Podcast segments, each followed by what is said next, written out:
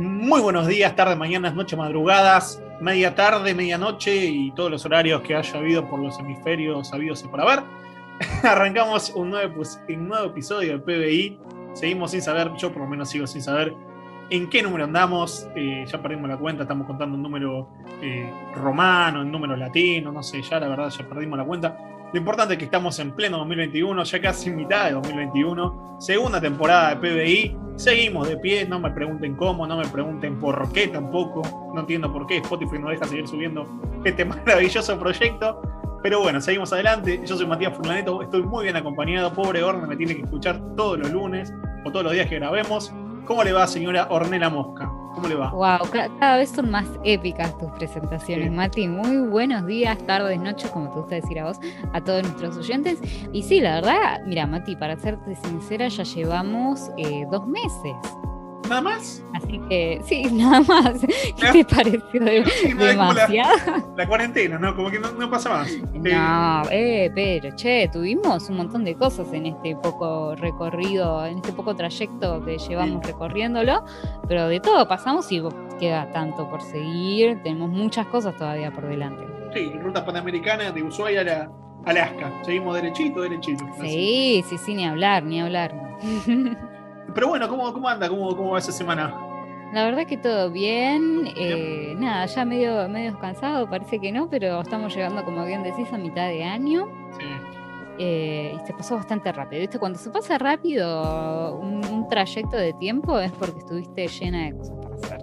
Y la verdad a mí me pasó eso. Hasta ahora no bajé, estoy a full entre, entre los proyectos personales, el trabajo, todo, pero venimos bien, venimos bien y, con, todavía la esperanza de lo último que se pierde, ¿no? Así que espero, Mati, poder más a fin de año, cuando se pueda volvernos a encontrar y grabar este programa presenciales, ¿no? Con viejas épocas de podcast.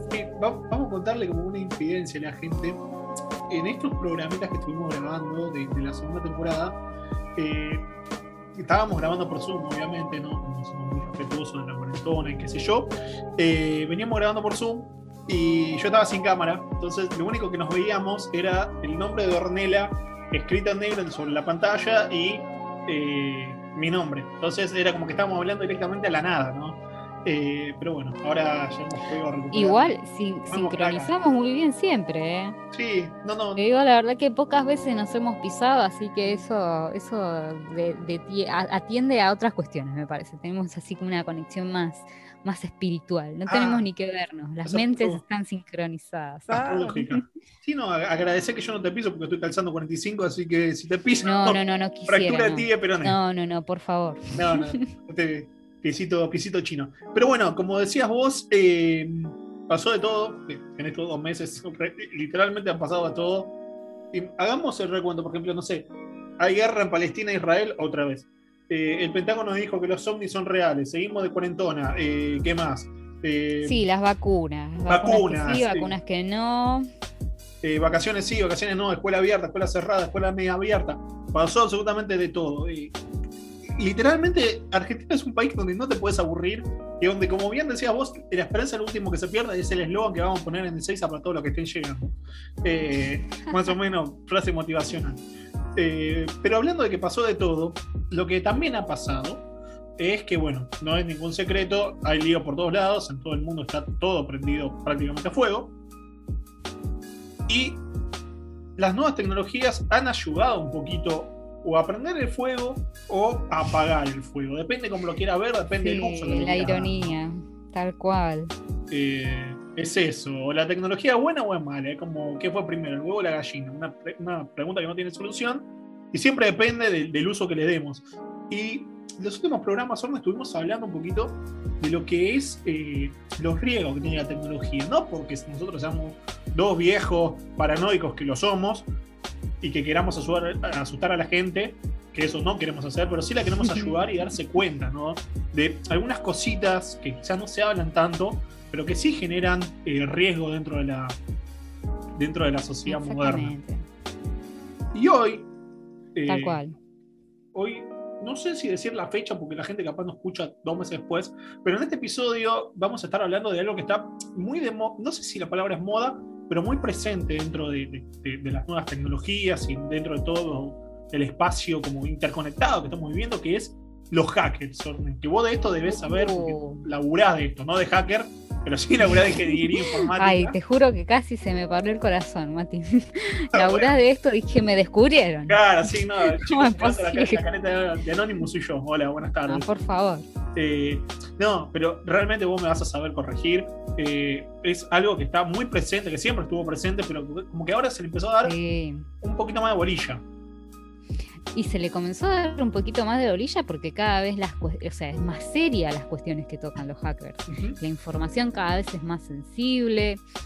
Si nos ponemos a pensar hace 20 años atrás, un hacker era una cuestión de, de jugar Mm. Era cuestión de ver a ver qué se podía hacer, cómo poder entrar a, la a otra computadora, escuchar una red, ver qué información se podía sacar. Era todo un juego. El tema es que ese juego fue, ese juego fue evolucionando, fue evolucionando y hoy en día es mucho más serio y, hay mucha plata metida en el medio también. Bueno, que yo creo que ahí diste como con la clave, ¿no? Eh, el tema plata. Lo hablábamos el programa anterior con el tema de los datos también, de qué, datos estamos dando cuando usamos tal aplicación, porque tal dato puede generar plata por una empresa. Y con el tema de los hackers también está pasando un poquito lo mismo. Eh, pero antes que nada, antes de, meternos de lleno en el tema de los hackers, me parece que está bueno hablar de qué es un hacker, porque quizás uno tiene la idea, ¿no? Ah, sí, un hacker es un loquito que está sentado delante de una computadora todo el día, 24 horas, y, y viendo si puede entrar a algún lado. Y algo de eso hay, pero, a ver, un hacker puede ser una persona, Orne, o un conjunto de personas, ¿no? Que tienen un conocimiento avanzado de, redes informáticas, de computación, ya sea porque se han preparado, por ejemplo, no sé, me imagino, ingeniería en sistema o en programación, o directamente porque son eh, amateurs y, les ha gustado meterse en esa. Exactamente y, que a través de todos estos conocimientos que tienen se aprovechan de esta interconexión que hay hoy en día. Por ejemplo, mi celular puede estar conectado a mi heladera, mi heladera a mi computadora, mi computadora a mi auto y mi auto, no sé, al auto de mi vecino. Y se aprovechan de esta tecnología, ¿no? Para, bueno, generar acciones, ¿sí? Que pueden ser tanto positivas como negativas, porque justamente de esto estábamos hablando cuando decíamos que depende del uso que se le dé, ¿no? Pueden ser acciones buenas o acciones malas. No sé, Orne, cómo lo ves vos. O, si la mayoría de las acciones son malas. La verdad es que no, porque, como bien decís, pueden ser acciones buenas o acciones malas. Depende para qué lado estás jugando, digamos, ¿no?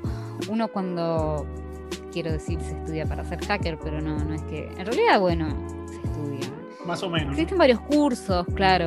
Hay un montón de cursos que te ofrecen eh, aprender técnicas o herramientas como para hacer, eh, para entrar a sistemas. Eh, y esas técnicas están vistas desde un lado bueno a la hora de, venderte el curso, ¿no? Lo, que se conoce como ethical hacking, hacking ético. Eh, porque la idea es que vos, bueno, en ese caso estás trabajando para el equipo de los buenos, ¿no? Supuestamente. poner, claro, supuestamente. Hoy en día, eh, por ejemplo, cuando, cuando ocurre un acto voy a meterme tal vez en, cuestiones mucho más delicadas, ¿no? Pero como pueden ser eh, robo de celulares, ni hablar si ya son en cuestiones de asesinatos o esas cosas que son terribles, se secuestran en las escenas un montón de, otros datos, ¿no? Como pueden ser celulares, como pueden ser CDs, computadoras, y ahí es donde aparecen los famosos hackers éticos que lo que hacen es tratar de abrir de desencriptar esos discos rígidos, por ejemplo, esos celulares, para obtener más información y, ayudar así a los peritos informáticos que están detrás de todo eso, ¿no? A la justicia más que nada. Así que desde ese lado podemos decir que se juega bien, pero también están todos los que juegan mal, ¿no? Los que están tratando de, escuchar las redes de información, eh, las redes, de robar datos, los que están en internet haciendo inteligencia social para robar más información. Hay todas unas cuestiones, ¿no? Y, bueno, y así es como pasan algunas cosas que seguro me vas a comentar ahora, ¿no? No, no, es que justamente yo te quería preguntar esto porque me parece muy interesante, ¿no? El hecho de que decís, no son simplemente loquitos que están encerrados. Se me viene a la cabeza, no sé si viste la película eh, de Matrix, como, como Neo, la primera película, el protagonista de la película, estaba encerrado tipo en una especie de búnker con 200.000 computadoras tratando de obtener información. Algo de eso hay, pero también hay organizaciones como que están mucho más articuladas, con muchos más miembros, por ejemplo, bueno, la red social, el colectivo de hackers más conocidos, si yo te digo, y seguramente cualquiera que esté escuchando este podcast me va a decir lo mismo, es anónimo, ¿no? Donde son estructuras más armadas, ¿no? Donde incluso ya los miembros tienen una, identidad y comparten, no te estoy diciendo una cultura propia, pero sí algunos códigos, la forma de hablar, la forma de, de actuar, cuándo hackeamos, cuándo no. Y hablando de esto, es como que los hackers tienen justamente ese poder de decisión de decir, bueno, nos metemos con esto para bien o nos metemos con esto para mal. Y eh, investigando un poquito, ¿no? armando el tema de este, para, producir este programa, eh, nos encontramos con, que había tres ejes centrales que, guían los motivos de los hackers. Los hackers te pueden actuar por básicamente amor a la plata, haciendo actividades ilícitas con, fines eh, lucrativos, con fines de obtener una ganancia. De esto vamos a estar hablando en un ratito. Por protesta social, que esto me parece como lo más interesante y para donde queríamos llevar un poquito el tema este, de, este programa, de este episodio, y también por algo que nos comentaba Orne hace un ratito, que es el desafío, ¿no? El desafío de decir, che, la verdad que hoy me levanté con ganas de superarme a mí mismo, quiero ver si puedo entrar, no sé, a la base de datos del FBI, o no sé, quiero entrar al, no sé, al servicio del Pentágono que son lugares muy complejos de entrar, pero donde gente que, tiene los conocimientos, ya sea porque hizo estos cursos o porque se puso un día a jugar con la computadora y descubrió que era bueno hackeando, se propone estas metas como un desafío personal. Eso también pasa, ¿no? Sí, tal cual, tal cual. De hecho, uno empieza, mira, yo te puedo decir, yo... ¿Cómo empecé a hackear? Dos puntos por ¿Cómo empecé a hackear? No, no, no, no, no tan así. Pero la verdad es que uno cuando se comienza a meter en la, informática, en la tecnología, y, además incentivado por el entorno, ¿no? Con estas noticias que van saliendo y que uno se va enterando, te dan como ganas de decir, ¿será posible? ¿Es tan posible como dicen? Eh, y bueno, uno, uno empieza tratando de ver si es posible o no. Yo la verdad nunca llegué a hackear nada. nunca llegué a hackear nada, pero porque bueno, no, yo no soy una pichi, digamos. Soy una pichi, pero sí he visto, he ido a, conferencias de, no de no de hack, sino de seguridad informática, ¿no? Que es lo que a mí más me interesa y sí he visto demostraciones de, gente grosa, como mostraba, como no sé, entrar en una red Wi-Fi y estaba escuchando todo el tráfico, que es muy fácil de hecho poder hacerlo. Y bueno, obtener así datos, contraseñas, todo el, historial de, comunicación. Complicado. es, es, re, es, re, complicado, es re complicado. Entonces, ¿cómo no lo van a poder hacer tal, tal para jugar en contra? Y y obtener un beneficio económico y hacerle tal vez daño a un montón de personas. Bueno, justamente esto que estás hablando vos, Orne, eh, me da el pie para contarte los dos casos, ¿no? Queremos contar el, caso positivo, ¿no? Donde los hackers realmente pueden ayudar a la sociedad, como está pasando, por ejemplo, en Colombia, donde, bueno, el programa anterior lo estuvimos hablando con la entrevista con José Luis Morales, que nos contaba un poquito cómo está todo, todo el conflicto social entre la sociedad colombiana y el gobierno de Iván Duque.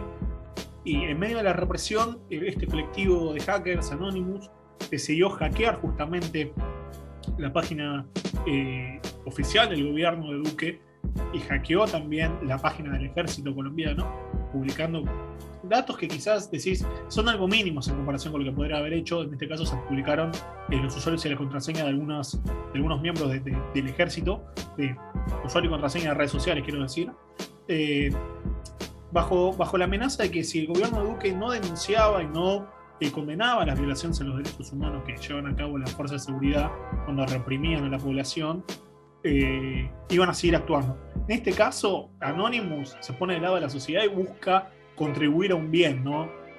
Pero también pasa, como esto que, que queríamos contar, como para ir terminando. Eh, también que los hackers actúan de forma negativa generando un perjuicio. Eh, justamente hoy a la tarde, cuando estábamos produciendo el programa con Orne, yo le mandé un, enlace que decía que el sistema de salud de Irlanda había sufrido un ciberataque eh, por un grupo de hackers que no se sabía de dónde venía, eh, que lo que habían hecho era hackear el sistema de salud en medio de la pandemia, generando no solamente pérdidas de, de miles de turnos, de miles de consultas de la gente que necesitaba acceder a, un servicio médico, sino también generando un montón de daños en la infraestructura de, informática, ¿no? Por decenas de, millones de euros, eh, con la idea de secuestrar esta información, estos datos que circulan dentro de los sistemas informáticos, de los gobiernos en este caso, para pedir un rescate. Eh, de ahí vemos también que estos, estos colectivos, estos grupos de, piratas informáticos, como se les dice también, eh, generan mucho daño, ¿no? Pueden hacerlo mucho bien o pueden terminar generando un daño terrible más en un contexto de, pandemia, ¿no? Y de emergencia, como estamos viviendo. Sí, siempre se, se, super aprovechan, la verdad. Me hiciste acordar hace un par de años, pero esto pasó en distintos episodios, ¿no? En los últimos 20 años. Eh, esta cuestión bueno, lo, que me acuerdo puntualmente es que no solo, pero hay hackers detrás de todo esto, que tratan de inyectar virus a las computadoras justamente para encriptar los discos y luego pedir rescates en algo que estuvimos tratando hace un par de episodios atrás, que son los bitcoins. cualquier tipo de criptomoneda. Entonces, como esas criptomonedas, como vimos en los episodios anteriores, no es un mundo muy anónimo justamente, donde las billeteras son completamente virtuales, son direcciones con números y letras y no se sabe realmente quién está detrás de todo eso, después los rescates los piden en Bitcoin y están re tranquilos, total, hasta que vos no me pagues yo no te voy a desencriptar el disco y tengo toda tu información guardada, tus fotos, todo lo que se te pueda ocurrir que uno guarde en una computadora. Sí, eh, y justamente hablar de esto, ¿no? Que eh, todo lo que es eh, eh, seguridad informática, todo lo que se maneja detrás de la red, quizás es bastante anónimo y, justamente los hackers buscan cobrar en, monedas anónimas. No por nada, este colectivo principal de hackers que es conocido en todo el mundo, Anonymous se llama justamente Anonymous, ¿no? traduciéndolo a castellano. Claro. es un mundo que está muy marcado por el secretismo, por, por mucha opacidad pero que poquito a poquito, si vos te pones a pensar, en realidad nos termina afectando cada vez más. Y, te hablo a un, tipo de 26 años que de informática entiende poco y nada, tener a duras penas usar el Word o editarte alguna imagen, no me voy a poner a aprender eh, seguridad cibernética, pero cada una de estas acciones poco a poco te terminan afectando más en tu vida diaria. Sí, o sea, no podemos estar desligados de eso porque ya cada vez más nuestra vida pasa a través de una computadora, a través de un celular. También ejemplos que, que poníamos antes, ¿no? Tenemos la cuenta del banco, estamos están vinculados a nuestro celular con una aplicación y directamente hacemos pago desde ahí, nos llevan a robar el celular, no lo tenemos bien eh, bloqueado con algún patrón, que bueno, igual esas cosas se pueden, se puede saltar, ¿no? Todo lo que sean bloqueos, pero y te pueden tener acceso directamente al dinero, pueden hacer pagos, o sea, es todo un peligro, entonces cada vez más nos afecta. Yo no sé realmente qué pensar que puede llegar a ser el futuro, pero no estamos, no podemos desligarnos de, de lo que pueden hacer los hackers con, nuestra, con nuestros datos, porque así como va creciendo el conocimiento de los hackers y que cada vez, porque es gente que está estudiando, ¿no? Ver y está haciendo un montón de pruebas continuas a distintos sistemas para ver si pueden ingresar. En paralelo también va creciendo, digamos, el team, el equipo de los buenos, de ver cómo lograr medidas de seguridad para que no, no ingresen a sus sistemas, ¿no? Entonces tenés dos, los, tenés los dos tipos de hackers. Están los hackers que trabajan para esos sistemas intentando les hacen pruebas de seguridad para que no ingresen a sus sistemas y están viendo a ver dónde puede llegar a haber una puerta abierta. Y por el otro lado están los otros hackers, los del otro equipo, que están intentando entrar a ver si quedó alguna puerta abierta. Entonces es una, es una guerra de tiempo. Vos sabes que eh, hay una, bueno, hay, hay como en internet, si uno lo busca, la organización se llama OWASP, Y, esta organización, bueno, eh, además de tener publicado medidas como de seguridad, de qué se puede hacer en Internet, que no enumera todos los años como un top de, de ataques que se fueron dando en los sistemas en los últimos años. o sea, puntualmente lo hacen anual. Entonces es como, es un top 10 o un top 20, por ahí un top 10, un top 20 de los, del, del hacker, o sea, el tipo de hacking más recurrente del último año. Y el daño que causó, me imagino también. Sí, sí, sí, sí. Entonces ahí es cuando los demás sistemas intentan justamente salvarse de esos ataques, pero todos los años van surgiendo nuevos ataques, nuevas cosas nuevas que la, gente no, lo, está teniendo en cuenta.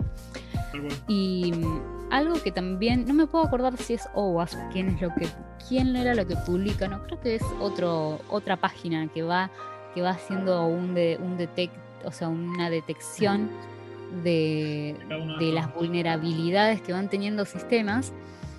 Y ocurre cada tanto surge un Zero Day. ¿Qué es un Zero Day? Es cuando se encuentra que un sistema es vulnerable a determinado tipo de ataque. Por ejemplo, ha pasado, y cada, tanto siempre pasa porque parece ser que no es muy confiable, pero WordPress, que vos Mati seguro lo conocés, que se puede utilizar para, para hacer blogs, por ejemplo, eh, en, los últimos cinco años ha sido vulnerable a un montón de ataques. O sea, siempre se le encontraba un punto débil nuevo a WordPress. Ah, y en estas páginas que bueno, ahora, ahora se me pasó, pero después lo voy a buscar bien, así lo dejamos publicado en las redes sociales. Se publica cuando ocurre un Zero Day. ¿Y qué es este Zero Day?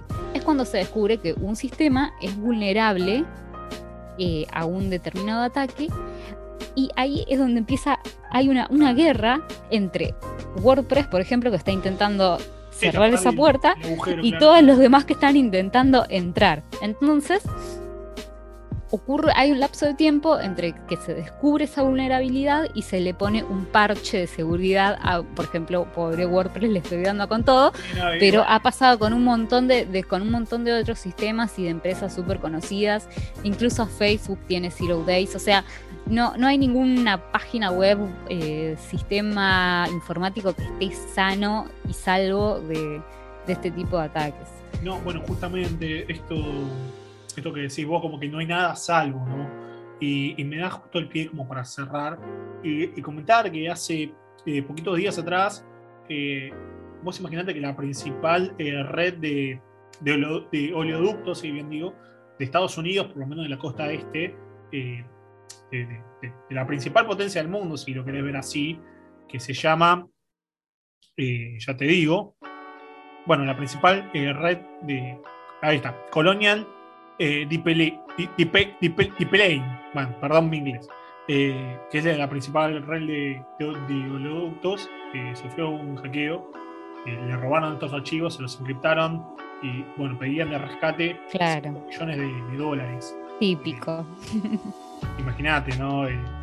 aparte de lo que, lo que se hablaba en Estados Unidos, no solamente que hay que toda la infraestructura de Estados Unidos y de cualquier país, porque si pasa en Estados Unidos, mucho más va a pasar en Argentina, es eh, susceptible a que se le ataque de esta forma, sino que eh, esto te complica, un, a ver, hackear un, oleoducto te complica la, existencia a, a, millones y millones de personas, porque te que no tenés gas, no tenés petróleo, eh, no tenés combustible, literalmente te, te, te pone en jaque la vida diaria de las personas, por eso hablábamos mucho de que si bien eh, hablar no sé, de ciberseguridad parece lejano para nosotros, para nuestra vida diaria, por lo menos para los que no nos dedicamos a eso, en realidad sí nos afecta un montonazo.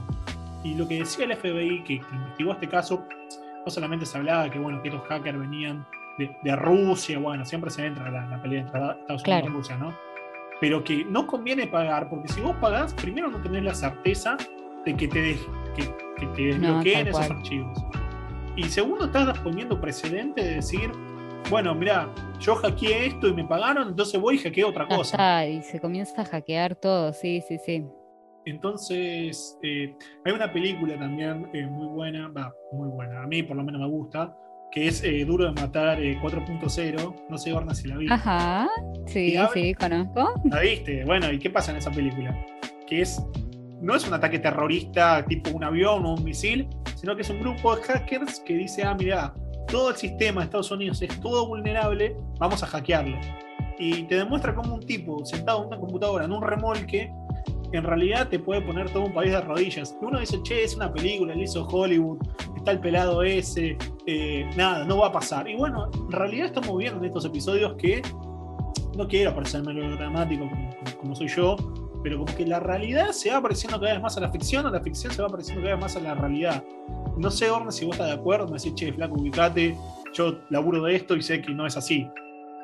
No, no, no, no te voy a decir eso porque la verdad es así y hay esas son las cosas que nosotros sabemos. No me quiero poner ahí de la conspiración y esas cosas que a vos, Mati, te gustan. No, mentira.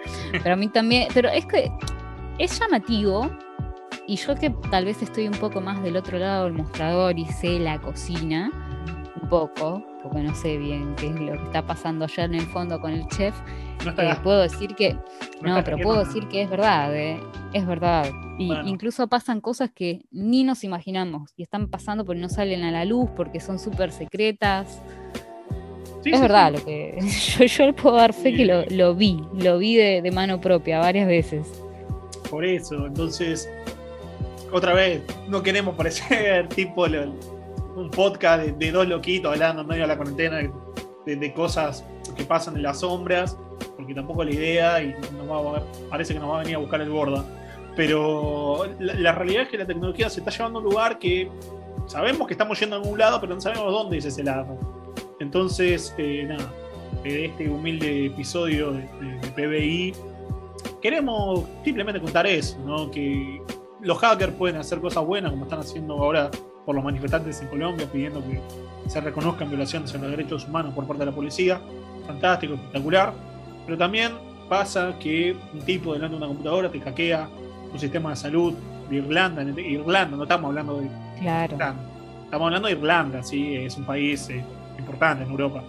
Eh, te hackea en medio de una pandemia un sistema de salud y te deja miles de personas sin el turno o en Estados Unidos te deja sin gas si van a poner cinco palos verdes arriba de la mesa.